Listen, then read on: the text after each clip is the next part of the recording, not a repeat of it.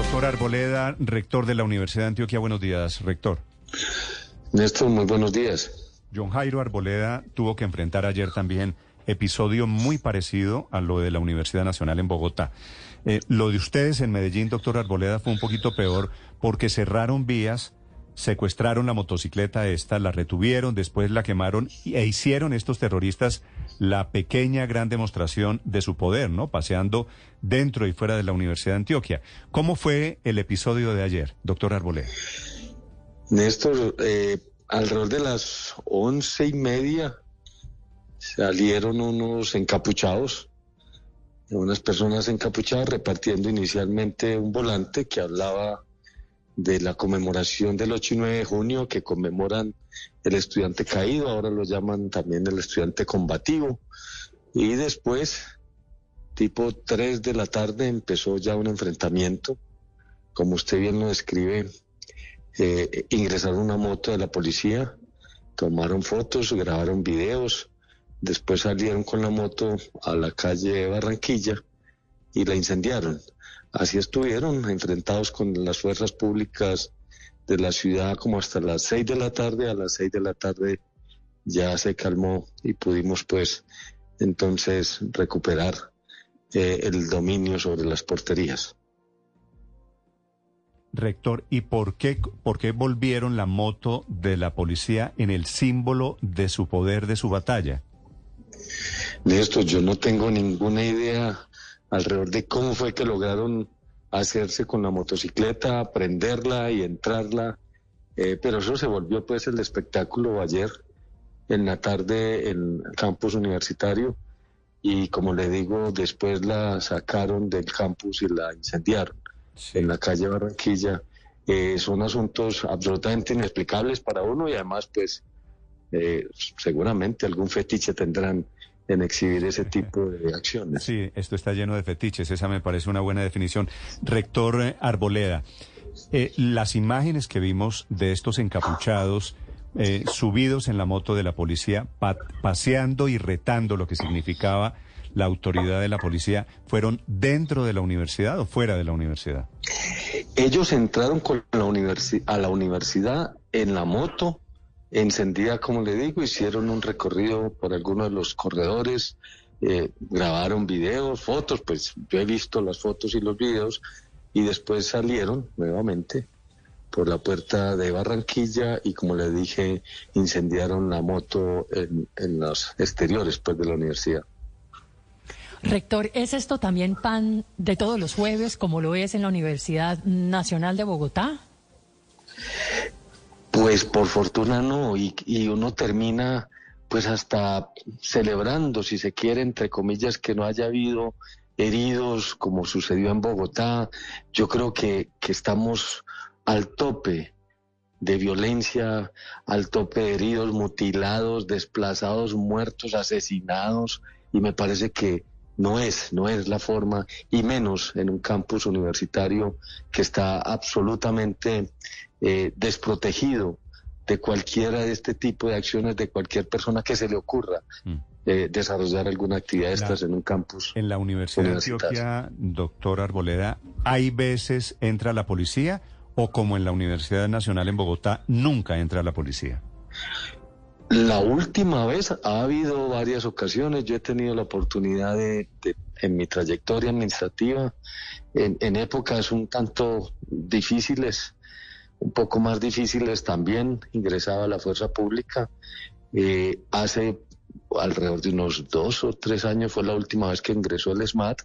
Es una acción absolutamente, eh, yo diría, inútil porque esto ni previene, ni mejora, ni, ni, termina con este tipo de, acciones y es una confrontación en un campus eh, muy grande. La Nacional tiene pues unas 100 hectáreas, nosotros tenemos 23 hectáreas, tenemos una ubicación, al contrario de la Universidad Nacional, nosotros estamos en una de las zonas al norte de la ciudad de Medellín que tiene unas, eh, digamos, situaciones de orden público y social difíciles. Así es que eh, la última vez que ingresaron fue hace unos dos o tres años, si mal no recuerdo. Y nosotros somos muy claros, la universidad no es un extraterritorio, la universidad hace parte del territorio colombiano y para eso no nos sirve la autonomía. La autonomía no es para evitar que haya presencia de la fuerza pública cuando se requiera, y ellos son la fuerza pública. Ah, qué bueno que usted, qué bueno que usted lo diga, porque aquí tenía a un grupo de panelistas diciéndome que para esto era la autonomía, para que no se metiera la policía. No, la autonomía nuestra es académica, científica, y para eso sí nos sirve, pero nosotros no somos un extraterritorio. Allí lo que hay que hacer es lo que hay que hacer desde lo que definan las autoridades competentes y yo no soy autoridad competente en términos de seguridad ni vigilancia. Pero podría haber un trabajo conjunto para adelantar tareas preventivas. Lo digo porque obviamente estos eh, delincuentes entran vestidos como si fueran estudiantes muchas veces, se cambian adentro del campus, utilizan el campus para preparar las bombas Molotov, utilizan el campus para almacenar las papas bomba y aprovechándose de que hay una frontera o una prohibición tácita que no es expresa para el ingreso de la policía, eh, desde la retaguardia atacan a la policía. ¿Podría haber alguna coordinación para que hubiera tareas preventivas con el fin de evitar que todo esto ocurra adentro del campus? Por supuesto, es que la labor pedagógica, la labor formativa, la, la, labor civilizadora de la universidad, es así no la podemos abandonar. Nosotros tenemos encuentros, diálogos, espacios. Últimamente construimos uno que se llama Tenemos que hablar de y nos sentamos a hablar de estos temas, de los encapuchados, de las ventas informales, del microtráfico, de tantos problemas que tiene nuestra sociedad. De eso tenemos que hablar, tratando de hacer entender que el campus universitario de cualquier universidad del país y del mundo debe estar libre de violencia. Es una antítesis de lo que es la labor de una universidad conjugada con la violencia y que por supuesto debemos protestar, que por supuesto debemos marchar, que por supuesto debemos dentro del marco de la Constitución y la ley hacer expresar nuestras inconformidades, pero creemos que alrededor de la violencia no logramos nada y por supuesto esa labor pedagógica eh, no la vamos a dejar de hacer. Sí, doctor Arboleda, es decir, ¿podrían las universidades, en el caso suyo, para plantearlo en su ejemplo, ¿podrían ustedes llegar a algún acuerdo de convenio con la policía para hacer patrullajes rutinarios preventivos? Es que la policía los hace, es que la policía tiene el deber y la obligación de cuidar los bienes y la vida de los ciudadanos, independientemente de dónde estemos. Si estamos en una fábrica, si estamos en un banco, si estamos eh, en una universidad, pues por supuesto nuestra zona, como se la describe, es una zona de alta, de alta eh, índice delincuencial. Los robos cuando nuestros estudiantes salen a tomar el transporte son permanentes. Nosotros mantenemos eh, digamos, muy activo, por fortuna, la comunicación para que estos asuntos no se sucedan, para que no nos dejen en los Pero es que usted me está hablando, eh, doctor Arboleda, del perímetro, de la situación de seguridad. Le pregunto, ¿dentro de la universidad es posible que se hagan acuerdos para que entre eh, la universidad y la policía se fijen reglas para hacer esos patrullajes, esas acciones preventivas? Es que nosotros nos hemos sentado con todas las fuerzas eh, competentes en esta ciudad. Nosotros hemos hablado con la Procuraduría, con la Defensoría, con la Fiscalía, con la Policía, con eh, organizaciones estudiantiles, con organizaciones profesorales, con nosotros, las directivas en su momento, para hablar de qué tenemos que hacer para mantener libre de violencia la institución y que ese patrullaje sea absolutamente innecesario dentro de la comunidad universitaria, entre el campus universitario, porque nosotros tenemos un campus muy seguro.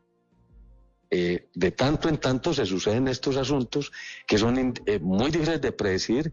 Digamos que lo más eh, predecible es el 8 y 9 de junio, porque como les digo, esto ya se volvió una, una, un acto de conmemoración de los, del estudiante caído. Esto es muy viejo. Y lo que se quiere es que no se convierta en un campo de batalla el campus universitario, porque es que aquí tenemos niños, aquí tenemos ancianos, aquí tenemos personas con discapacidad y dificultades de desplazamiento y todo esto está conjugado. Nosotros tenemos 28 mil personas todos los días en un campus eh, que tiene enormes, enormes oportunidades de ofrecerle a la sociedad, pero grandes deficiencias en términos de atención de actos violentos, de prevención de los mismos, pero vamos a seguir en esa tarea de que sea absolutamente innecesario eh, tener, tener que estar pendiente de que van a salir tres, cuatro, cinco personas a enfrentarse con la fuerza pública, a estallar petardos dentro de la institución y creemos que eso no tiene nada que ver con la universidad. Mire, doctor Arboleda, una pregunta final. Eh, ya que usted menciona el tema de los campus universitarios y la Universidad de Antioquia es una universidad pública como la Universidad Nacional, quiero preguntarle, ¿esos campus son espacios públicos o privados en su concepto? Vea, esta es una universidad pública y esta es una de las pocas cosas públicas que nos quedan en este país.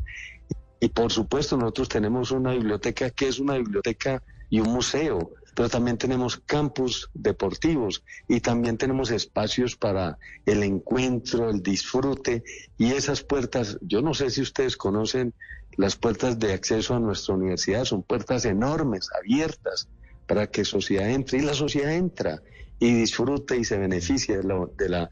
Esto no es un batallón, nosotros no tenemos, ni esa sería una universidad que tenga que apostar fuerza pública armada en las puertas, esa no es una universidad.